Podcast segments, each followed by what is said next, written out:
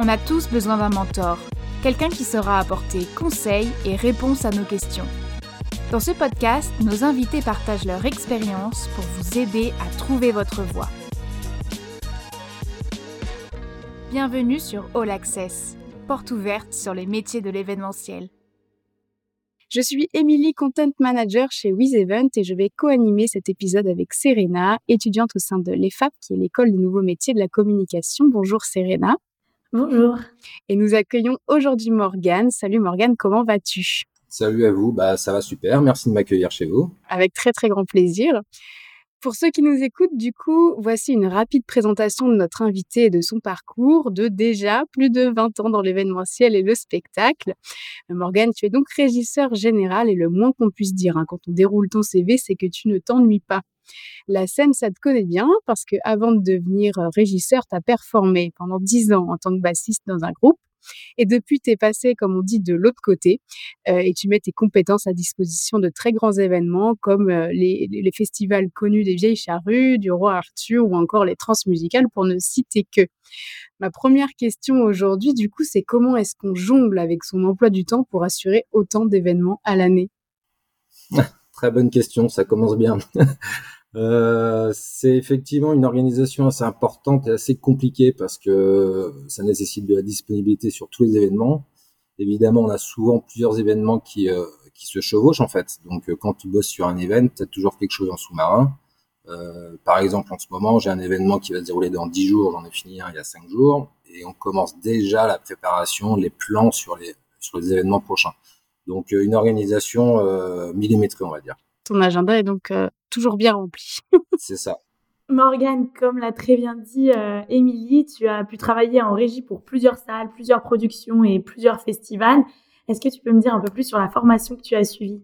Alors, euh, j'ai fait une formation généraliste, j'ai d'abord passé un bac, ensuite j'ai fait un DUT euh, gestion des entreprises et administration que j'ai lâchement abandonné, car en parallèle j'ai monté donc mon groupe de musique et euh, ça a été assez chronophage et puis on est parti euh, très vite à faire beaucoup de concerts. Donc euh, ma formation qui m'a permis d'accéder à ce métier aujourd'hui, c'est vraiment la scène et c'est c'est 500 dates en 10 ans avec mon groupe, quatre albums en studio. Donc on va dire que c'est plutôt le terrain lié au groupe qui ont qui m'a fait prendre ce métier de régisseur général. Ok, bah ça tombe très bien parce que c'était justement le sujet suivant que j'avais, c'est est-ce que à ton avis pour faire ce métier, le diplôme est obligatoire J'imagine que non, du coup. Alors le diplôme n'est pas obligatoire, effectivement, mais euh, on a quand même la chance d'avoir euh, deux organismes de formation, je vais les citer, qui sont le CFPTS et le GREMEDIF, qui dispensent cette formation de régisseur général avec une certification à la clé. Euh, c'est important parce qu'on a, une formation continue à respecter en tant que RG tout au long de notre carrière professionnelle. Et cette formation permet justement d'avoir cette expérience généraliste sur un petit peu tous les métiers, que ce soit la sécurité, que ce soit la logistique, euh, que ce soit un petit peu de soin, un petit peu de lumière. Donc non, c'est pas obligatoire. Le terrain est pour moi indispensable, mais la formation est plus que largement recommandée selon moi. Ok. Et cette formation dont tu nous as parlé, c'est une formation en combien de temps? C'est une formation longue qui est entre 8 et 10 mois, quelque chose comme ça les deux organismes dont j'ai parlé tout à l'heure n'ont pas tout à fait la même structure de formation, mais euh, l'objectif final est le même, la certification est la même. Euh, le Grimedif à Lyon, avec qui j'ai suivi des modules, fonctionne par module. Donc, ils ont une douzaine de modules pour leur formation qu'on peut faire euh, à son rythme, hein, sans problème, qu'on peut faire parfois aussi ailleurs. Et, mais bon, voilà, c'est une bonne année de formation, on va dire. Et c'est pas trop, vraiment. Ok, ok, hyper intéressant. Au-delà des formations que tu viens de nous mentionner, euh, c'est vraiment sur le terrain que tu as appris à devenir régisseur général. Euh, tu penses qu'il y a des choses précises qu'il faut apprendre pour euh, devenir régisseur général? Tout ce qui tourne autour de la sécurité, c'est une part de plus, de plus en plus importante dans le métier aujourd'hui. On pense aux attentats, Vigipirate, etc., etc. On pense à la sécurité incendie des ERP, donc c'est des établissements recevant le public, que ce soit de la salle, euh, festival en plein air, etc. On a une réglementation très importante à respecter. Donc euh, effectivement, là-dessus, euh, on peut pas inventer, on, ça peut pas se deviner en fait. il faut avoir été formé, connaître les règlements, les textes pour pouvoir euh, mettre ça en œuvre après pendant le festival. D'accord. Donc au-delà de tout l'aspect de terrain, il faut quand même avoir un petit côté théorique pour être régisseur général, si je comprends bien. Maintenant qu'on a une idée un peu plus précise de comment le devenir, j'aurais aimé que tu me donnes à moi, mais aussi à tous les étudiants qui nous écoutent, ta définition à toi de ce qu'est un régisseur général. Waouh, ça aussi c'est une belle question. Alors le régisseur général, c'est un peu scolaire, mais euh, donc il est là de la faisabilité du projet jusqu'à la conclusion, jusqu'au projet lui-même et jusqu'à la phase de bilan. Et le régisseur général est la personne qui va identifier les besoins techniques, logistiques, en matière de sécurité, comme je l'expliquais tout à l'heure, et qui va coordonner et mettre en œuvre tous ces moyens pour, euh, pour réussir à, euh, à amener le projet au bout. Quoi. L'organisateur, euh, il a une idée bien en tête, il veut faire des choses bien particulières. À nous de lui montrer que c'est faisable ou pas, de budgétiser ça si c'est faisable ou pas de, par rapport à son budget, par rapport aux, aux, ressources humaines disponibles, techniquement, etc. etc. Est-ce que tu es un peu pas le garde-fou de l'organisateur et de ses idées? Si, on peut dire ça aussi, et c'est aussi notre job à un moment de remettre euh, tous ces gens-là dans le droit chemin. Ils ont tous souvent des idées euh, euh, très belles, hein, des fois peut-être un peu trop farfelues, ça peut arriver, mais on est là justement pour recadrer un petit peu tout ça, et on est le maître d'œuvre en fait de, l'événement, quoi. le maître d'ouvrage, organisateur a ses idées, mais à nous maintenant de mettre ça en œuvre. Si on compare, si on fait l'analogie avec avec le, les métiers du bâtiment, par exemple, c'est exactement ça, c'est le maître d'œuvre du spectacle. D'accord, donc en tant que maître d'œuvre de tous ces événements et euh, tous les événements que tu as pu faire, je suis sûre que la réponse est, va être différente pour tout, mais est-ce que tu as une idée pour nous présenter un peu les missions qui vont être inévitables que tu peux avoir quand tu as la casquette de régisseur pour un événement? Les missions, euh, c'est l'identification des besoins techniques, humains et sécurité. Donc ça, ça va d'abord une étude de faisabilité. À partir de là, il faut euh, respecter des cahiers des charges que tu auras établis. Euh, un petit peu le garant de la production du festival. Il faut être en mesure de pouvoir piloter le projet euh, global euh, calme, la sérénité, avoir un œil sur un petit peu tous les prestataires, etc. etc. Si je comprends bien, tu, as énormément de responsabilités au final dans l'organisation de l'événement. Bah oui quand même parce que l'organisateur s'appuie beaucoup sur le régisseur général pour euh, pour mettre à bien ses idées et puis que le projet se réalise. Donc oui, on a une certaine responsabilité.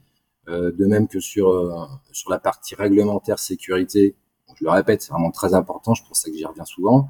Euh, quand ton nom est inscrit au dossier de sécurité qu'on transmet aux autorités, oui, tu as une belle petite responsabilité quand même. Ouais. Donc j'imagine organisation, ça c'est une qualité impossible à ne pas avoir hein, si on veut faire régisseur général. rigueur, du coup, je pense qu'il faut avoir conscience aussi de ce qu'on fait et de l'importance. Est-ce qu'il y a d'autres, est-ce que tu as d'autres qualités euh, qui sont liées à, ce métier? Une des qualités que je mettrais en avant, ce serait plutôt euh, l'écoute des autres. Avoir de l'empathie, enfin plus que de l'empathie, c'est vraiment de l'écoute en fait. Euh, que ce soit tes prestataires, tes équipes techniques, évidemment l'organisateur, producteur, il faut être à l'écoute de ces gens-là. C'est pas parce que tu es le régisseur général que, tu as la science infuse que tu sais tout. Donc moi j'estime qu'il faut être à l'écoute des équipes spécialisées qui elles aussi peuvent te donner des bonnes idées, te donner des bonnes directions.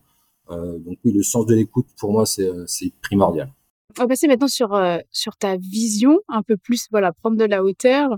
Et une question que j'aime poser du coup à nos invités, c'est leur avis sur le futur de leur métier. Est-ce que demain euh, être régisseur général, c'est la même chose qu'aujourd'hui? Et déjà, est-ce qu'aujourd'hui, c'est la même chose qu'hier?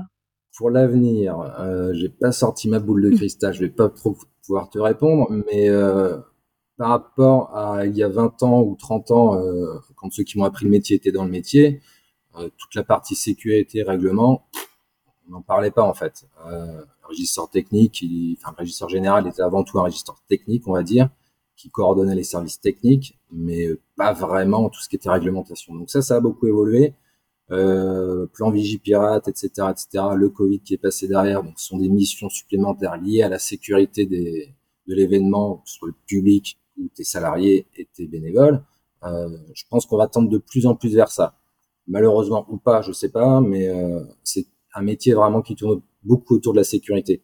On va dire qu'on a beaucoup plus à faire aux autorités, aux pompiers, euh, gendarmerie, euh, agents de sécurité, plutôt qu'aux artistes en tant que régisseur général c'est pas pour ça qu'il faut perdre de vue euh, qu'on est là au service de, de l'art en fait. Donc euh, moi ce que j'aime bien aussi c'est faire d'autres métiers, c'est de la régie plateau, de la régie scène par exemple, pour pouvoir garder ce contact là avec l'artistique.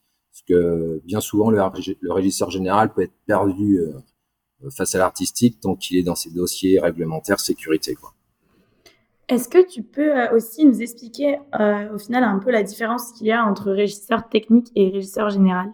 Euh, ouais, alors le régisseur général, comme son nom l'indique, il est généraliste. Donc euh, il connaît un petit peu de son, il connaît un petit peu de lumière, un peu de vidéo, sécurité, on en a parlé, etc., etc.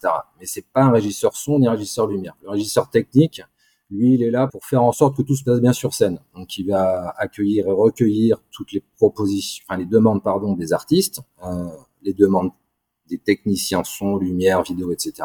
Et coordonner tout ça, faire en sorte que tout se passe bien sur le plateau.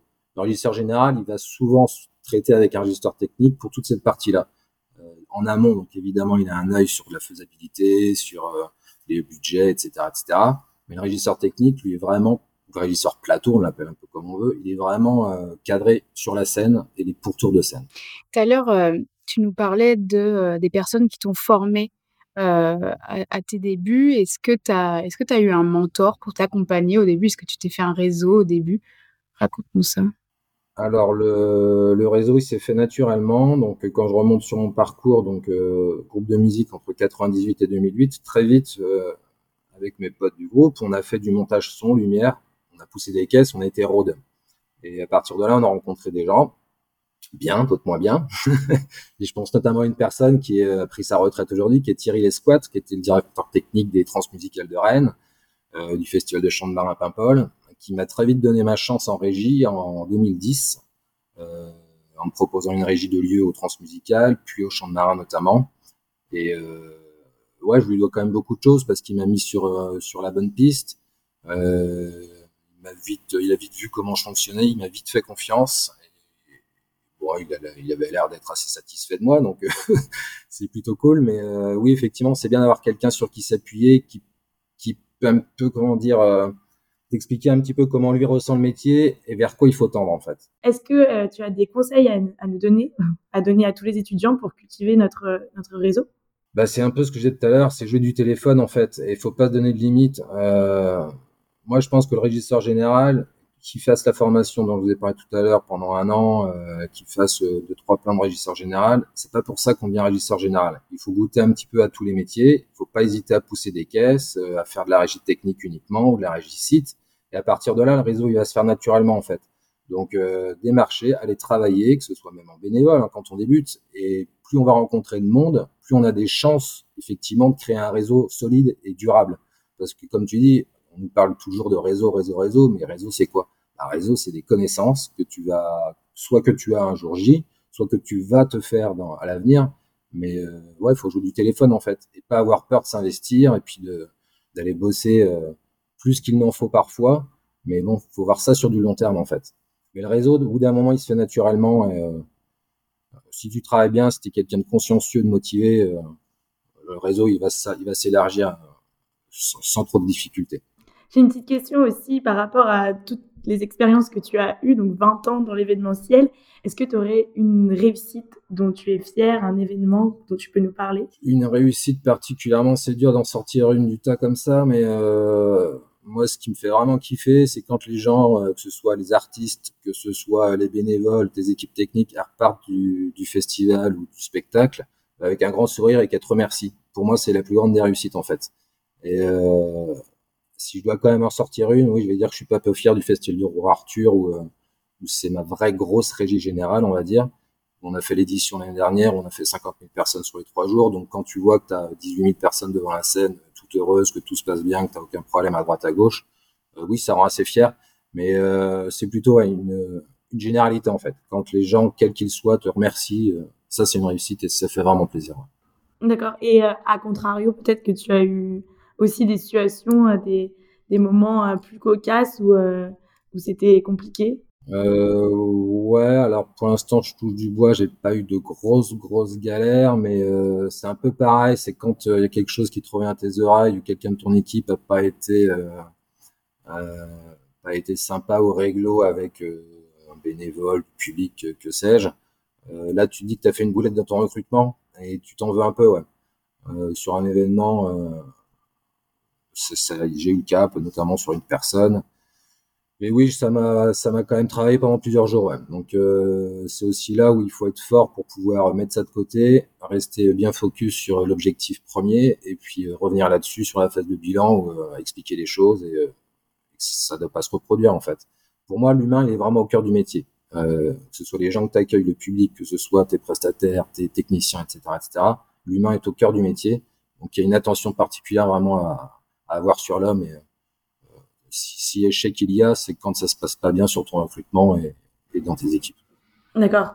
Après, dans tous les dans tout l'événementiel, je pense que c'est tout ce qu'on recherche un peu nous les étudiants, c'est euh, justement ce côté euh, humain.